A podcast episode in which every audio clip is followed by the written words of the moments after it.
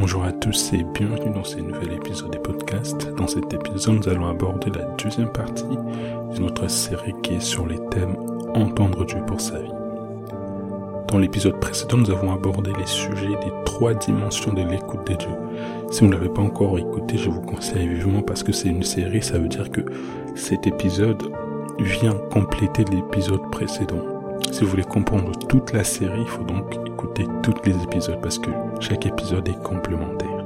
Dans cet épisode, si les temps nous le permet, nous allons voir ensemble deux exigences pour discerner quand ça vient des lui. Deux exigences pour savoir quand une chose vient des dieux. Si le temps nous le permet, autrement, nous ne verrons qu'une seule exigence et qui sera déjà très très bien. Mais les buts sera de comprendre maintenant ensemble, de voir de manière pratique comment discerner quand une conviction, quand une pensée, quand une parole, quand une prophétie, quand une direction vient des dieux?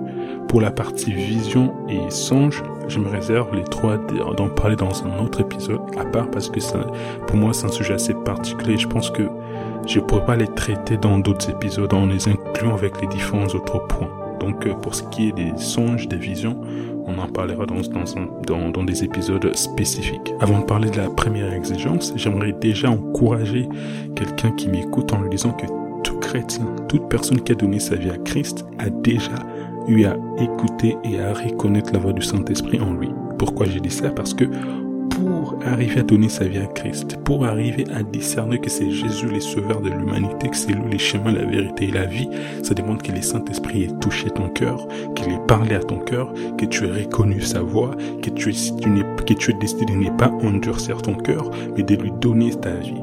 Ça veut dire que nous tous ici, quand on parle des discerner quand ça vient de lui, ce n'est pas un exercice nouveau, non, c'est plutôt un exercice où on a déjà un point de départ, on a déjà eu à le faire avant. Le but maintenant, c'est de, nous réhabituer à cela. Dans l'épisode précédent, on a vu les trois dimensions de l'écoute des dieux. Et ici, lorsqu'on va parler de discerner, reconnaître quand ça vient de lui, la dimension qui nous permet de faire cela, c'est la dimension de l'esprit. Ce n'est pas avec notre intellect qu'on sait reconnaître la voix de Dieu, qu'on sait reconnaître ce qui vient du Saint-Esprit, encore moins avec nos sens. C'est avec notre esprit qu'on sait reconnaître les choses qui viennent du Saint-Esprit. La première exigence qu'on va voir ici, c'est l'exigence de l'intimité. Tout comme sur les plans physiques, si tu veux apprendre à reconnaître la voix d'une personne, ça va t'exiger d'être proche de cette personne d'échanger souvent avec lui, de vous, de vous parler régulièrement pour de sorte que plus tu vas parler avec lui, plus tu vas commencer à discerner sa voix. De même aussi sur les plans spirituels, lorsqu'on veut apprendre à reconnaître, à discerner quand quelque chose vient du Saint-Esprit, ça va t'exiger de développer ton intimité avec le Saint-Esprit. Vous savez, il est possible d'écouter la voix d'une personne d'avoir été proche de cette personne-là, d'avoir été en mesure de, de reconnaître quand est-ce qu'elle nous parle au téléphone.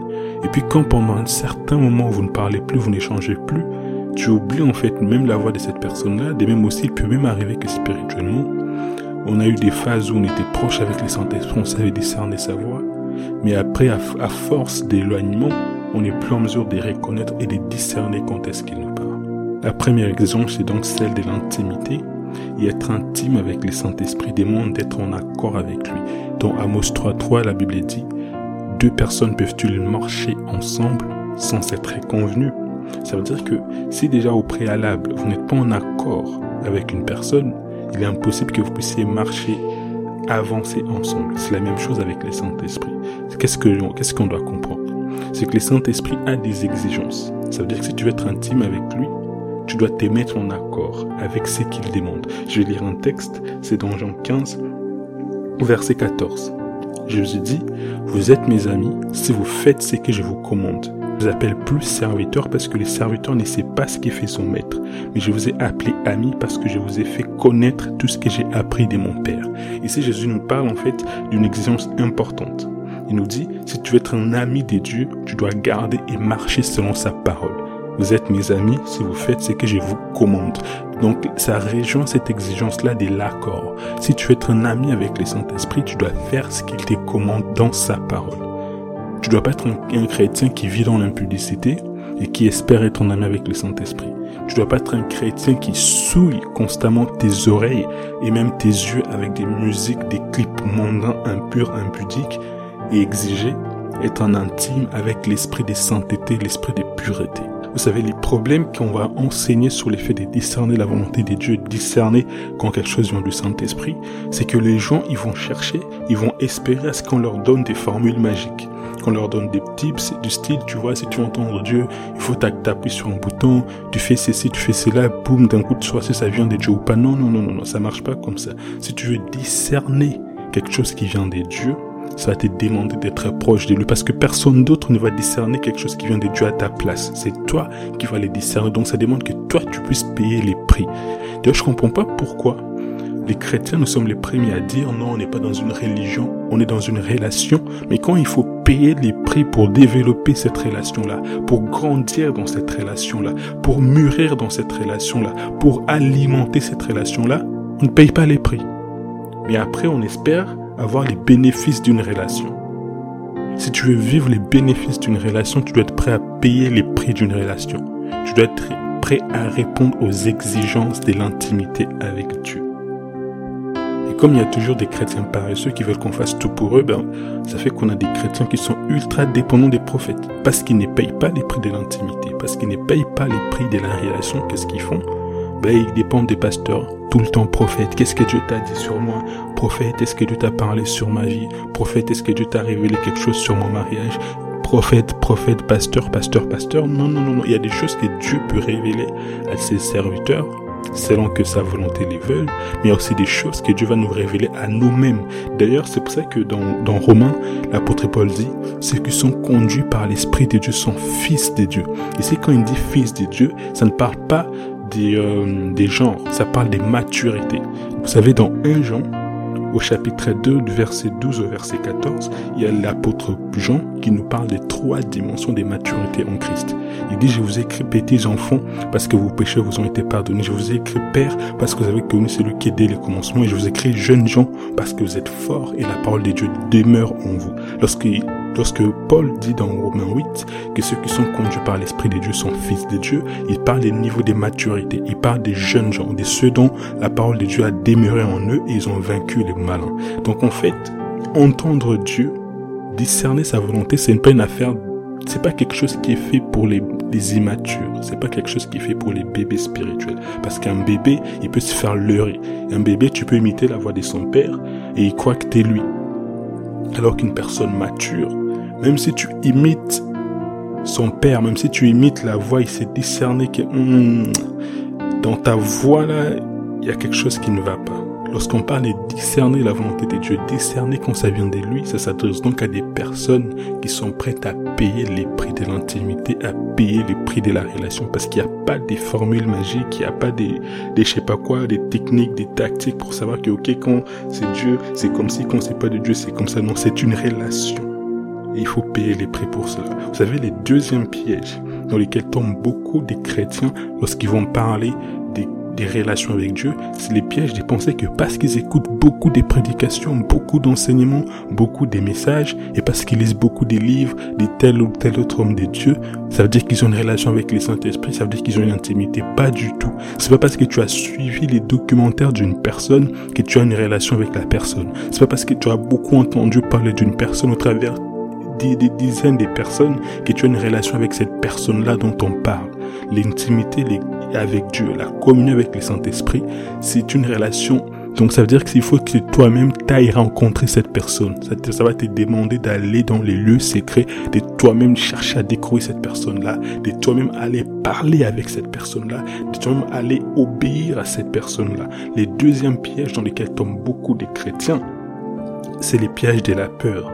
Vous savez, il y a beaucoup de personnes, quand tu vas leur dire, oui, euh, c'est quoi ta crainte par rapport au mariage, ils vont te dire, oui, ma crainte, c'est de faire les mauvais choix. Moi, je comprends, mais moi, je n'aime pas être conduit par la peur. Je n'aime pas quand un chrétien me dit des choses et tu sens que ça plus grande tu sens qu'en elle, elle est dominée, elle est influencée, elle est conduite par la peur. Parce que la peur freine toujours l'action de Dieu. La peur, c'est une des choses qui conduit les plus des chrétiens à faire des mauvais choix. Vous savez, un des meilleurs moyens d'échouer dans la vie, c'est d'avoir peur d'échouer. Si tu as peur d'échouer, tu vas échouer.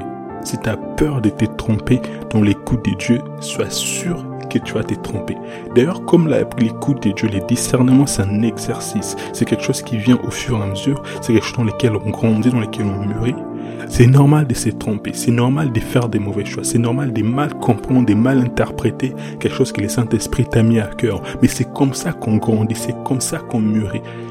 Je ne suis pas en train de vous de chercher à vous transmettre, à vous expliquer des choses exactes qui vont faire que si Dieu te parle, si tu appliques ça, tu es sûr à 100 ou à 200% que ça va marcher. Non, non, non, non. Je suis en train de vous montrer les chemins, mais ces chemins-là, c'est un chemin d'exercice, c'est une pratique. Ça veut dire que tu peux te tromper, mais si en te trompant, que tu grandis, que tu discernes, tu comprends maintenant que, hmm, en fait, j'avais mal discerné. La conviction que j'avais là, c'était pas de Dieu. Maintenant, je sais que quand Dieu me parle, ce que je ressens dans mon cœur, c'est comme si personne d'autre en fait ne pourrait traduire à ta place ce que tu ressens dans ton cœur pour t'enseigner qu'en fait si tu ressens ça, c'est comme si. on a l'habitude de dire que quand quelque chose vient de Dieu, il y aura la paix qui va s'installer dans ton cœur. Mais moi, je connais pas la paix, les types de paix que toi tu ressens dans ton cœur. Peut-être que la paix que le Saint-Esprit met dans mon cœur, c'est pas la même paix qui va mettre dans ton cœur. Tu vas peut-être pas les recevoir, les ressentir ou l'interpréter de la même façon. Donc c'est à toi de faire cet exercice-là. Quand tu écoutes là, tu ressens la paix, obéis, suis, tu sens maintenant que, hmm, en fait, quand la paix vient du Saint-Esprit dans mon cœur, c'est comme si il y a aussi cette paix-là, mais cette paix-là, c'est une paix charnelle, c'est une paix qui vient de mes émotions. C'est comme ça que tu apprends à discerner. C'est une pratique, c'est pas une science exacte au début, mais plus tu mûris, plus tu grandis dans ta relation, plus ça devient précis et exact. Dans Jean 10, au verset 4, Jésus nous dit quelque chose d'important. Il dit, Lorsqu'il a fait sortir toutes ses propres brebis, il marche devant elles et les brebis les suivent, parce qu'elles connaissent sa voix. Elles ne suivront point un étranger, mais elles fuiront loin de lui, parce qu'elles ne connaissent pas la voix des étrangers. Dans ces textes, je nous fais comprendre que la brebis qui a passé du temps avec les bergers ne soit pas reconnaître la voix de l'étranger. Tu vois, l'enseignement ici, c'est que si tu veux comprendre la voix du Saint-Esprit, si tu veux discerner lorsqu'il te parle, ne sois pas rempli de peur, mais concentre-toi sur la voix du berger. L'enseignement ici, c'est qu'il ne faut pas avoir peur de ne pas reconnaître la voix du berger, mais plutôt se concentrer sur la voix du berger, de sorte que quand ça ne sera pas sa voix qui te parlera, tu sauras reconnaître que ce n'est plus lui qui me parle. Tu sauras reconnaître que hmm, ça, c'est pas la voix du berger, ça, c'est la voix d'un étranger, parce que je suis étranger à cette voix-là. L'enseignement ici, c'est que concentre-toi sur Dieu, concentre-toi sur le Saint-Esprit, et quand le diable va vouloir te séduire, quand ta chair va vouloir parler, tu sauras reconnaître que hmm, hmm, ça, c'est la chair quand le Saint-Esprit me parle, ce n'est pas comme ça. L'enseignement, c'est qu'il soit tellement concentré sur les vrais que tu sois discerné quand c'est les faux. L'enseignement ici, c'est que chasse la peur et garde tes yeux fixés sur Jésus-Christ. D'ailleurs, la Bible dit, or, il faut que celui qui s'approche de Dieu croire que Dieu existe et qu'il est rémunérateur de ceux qui les cherchent. Si tu es approché de Dieu pour entendre sa voix, pour discerner sa volonté, tu dois croire qu'il existe et qu'il est rémunérateur de ceux qui les cherchent. Ça veut dire que tu dois croire qu'il va te récompenser. Tu dois croire qu'il va te parler. Est-ce que je parle à quelqu'un? Ça veut dire qu'il ne faut pas que tu sois là à clocher des deux côtés. Parce que la Bible dit dans Jacques que si tu as, si tu as des doutes, si tu ne sais pas trop te positionner, n'espère pas recevoir quelque chose de la part de Dieu. Il y a beaucoup de personnes à qui Dieu ne parle pas parce qu'ils ont simplement peur. Ils ont laissé la peur les dominer. Ça veut dire que quand ils vont devant Dieu, ils n'ont pas d'assurance. Ils ne savent pas se positionner. Ils disent, ah Seigneur, si tu veux seulement parler moi. Mais ils n'ont pas cette assurance-là. Or, la Bible dit quoi? Il dit, approchez-vous avec assurance du trône de la grâce afin d'obtenir miséricorde et d'être secouru dans vos besoins. L'assurance et la foi sont indispensables pour toute personne qui veut grandir dans sa relation avec Dieu, pour toute personne qui veut s'approcher de Dieu et qui espère entendre Dieu ou discerner sa volonté. Chasse ta peur à partir d'aujourd'hui. Il y a tellement à dire. Jusqu'ici, on est toujours dans la première exigence qui est celle de l'intimité.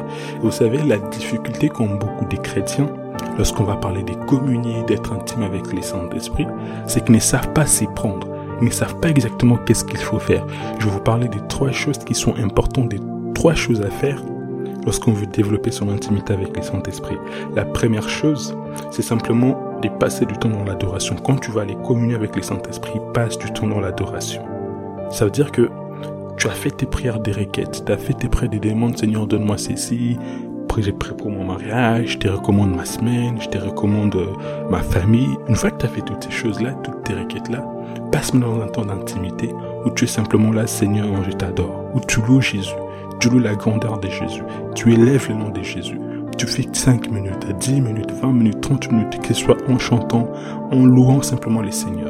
La deuxième chose que tu dois faire de manière pratique, pour développer ta communion avec le Saint-Esprit, c'est de passer du temps dans la prière d'abandon et de consécration. Ça veut dire qu'une fois que tu as fait tes prières, des demandes, des requêtes, passe du temps où tu es simplement là, Seigneur, conduis-moi. Seigneur, instruis-moi. Tu es dans ta parole que j'étais instruit, je t'ai montré la voie que tu dois suivre, je t'ai conseillé, sur les regards sur toi. Tu dis, Seigneur, tu vas aller dans les psaumes, que tu seras mon guide, que tu sois mon conducteur, alors je te recommande ma vie. J'ai pris que tu me conduises. J'ai pris que tu me montres ta volonté. J'ai pris que tu m'enseignes à discerner tes voies. J'ai pris que tu m'enseignes à discerner tes sentiers. J'ai pris que tu m'enseignes à marcher avec toi. Que tu m'enseignes à t'aimer. Que tu m'enseignes à te connaître. Apprends-moi à te connaître. Apprends-moi à connaître ta volonté. Aide-moi, Seigneur, à ce que ma vie existe uniquement pour ton plaisir. Que tout démon ne vive que pour toi. Tu as dit dans ta parole que nous sommes ton ouvrage créé en Jésus-Christ pour des bonnes œuvres. Que tu as préparé d'avance pour moi afin que nous les pratiquions. Seigneur, donne-moi de les bonnes œuvres que tu préparais d'avance pour moi. Que ma vie soit utile. C'est ce genre de prières que tu dois faire.